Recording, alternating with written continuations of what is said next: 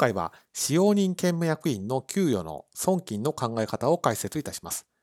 当動画の解説者の内田正孝は、週刊経済務で収益認識の連載を、中央経済社で会計書籍の執筆を、税務研究会で収益認識、法人税、消費税のセミナー講師を務めさせていただいており、当動画をご覧いただくと、使用人兼務役員の給与の損金の考え方が理解できるようになります。平取締役の方は、部長を兼ねることがしばしばありますので、この使用人兼務役員っていうのは実務でよく見かけるトピックです。使用人兼務役員を学ぶにあたって押さえておいていただきたいのは、役員の一種であるということです。使用人を兼務する役員ということです。じゃあ、例えばどういう人がいるのかというと、取締役経理部長です。経理部長っていうのは使用人ですし、取締役っていうのは役員です。ですから、使用人を兼務する役員ですということです。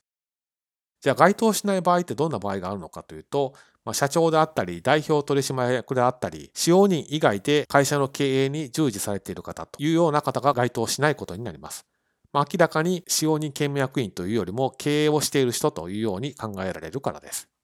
給与と損金についてどう考えればいいのかについてこちらで紹介を差し上げます。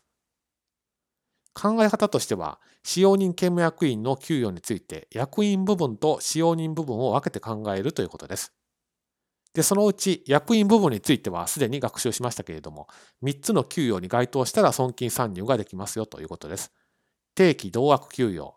事前確定届出給与、業績連動給与です。